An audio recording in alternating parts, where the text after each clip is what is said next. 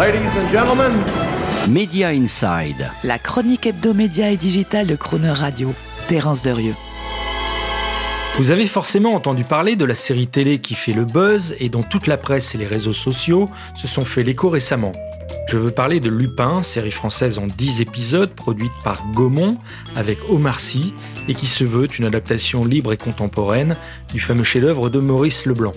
Selon Netflix, cette série serait un véritable carton regardé par plus de 70 millions de comptes en un mois, ce qui en ferait l'un des plus gros scores d'audience réalisés par un programme sur la plateforme.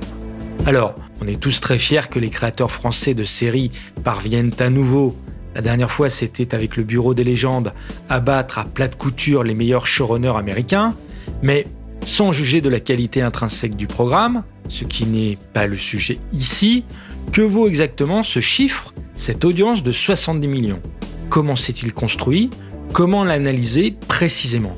D'abord, il faut savoir que ce chiffre de 70 millions est une extrapolation projetée sur un mois, calculée par Netflix. Elle prend en compte deux règles très Netflixiennes qui seraient propres à horrifier n'importe quel modélisateur d'audience travaillant chez Nielsen ou chez Médiamétrie. La première est qu'un épisode est considéré comme visionné dès qu'on l'a regardé plus de 2 minutes. Rien à voir là avec le quart d'heure moyen utilisé dans la mesure d'audience traditionnelle de la télévision en France par exemple. La deuxième est qu'une saison est considérée comme regardée dès qu'on a visionné 70% du premier épisode. Pas étonnant avec ces deux règles de comptage que le compteur d'audience supposé de Netflix s'affole très vite à l'avantage d'une série comme Lupin. D'autre part, il faut tenir compte du fait que Lupin a pu bénéficier de l'effet accélérateur top 10 de la plateforme. Netflix propose en effet sur sa homepage un classement des 10 programmes les plus regardés entre guillemets.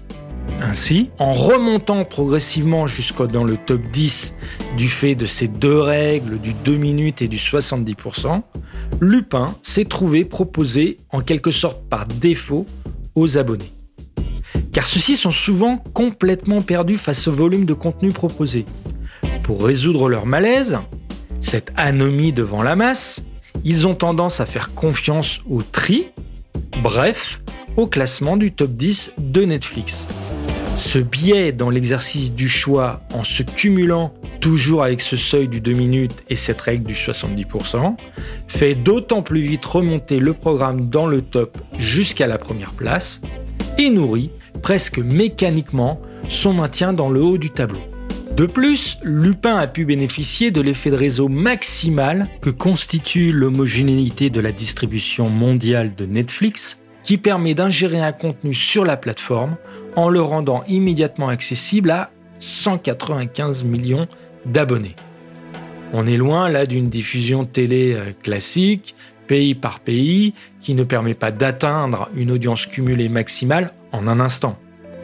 Et pour finir, si vous ajoutez à cette exposition instantanée mondiale l'effet haut-parleur simultané conversationnel des réseaux sociaux qui crée un bruit marketing persistant, vous arrivez à la fois au niveau de buzz maximal que nous avons tous constaté pour la série Lupin et au chiffre annoncé de 70 millions de soi-disant spectateurs.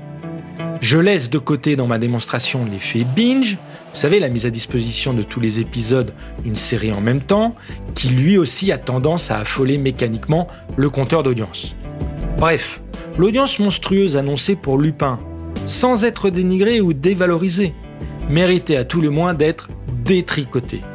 Tout ceci laisse augurer de belles batailles de chiffres d'audience entre streamers, jusqu'à ce qu'un tiers de confiance global réussisse un jour à normer et uniformiser les audiences de ces plateformes. Retrouvez Media Inside chaque mercredi à 7h45 et 19h45 et en podcast sur le chronoradio.fr.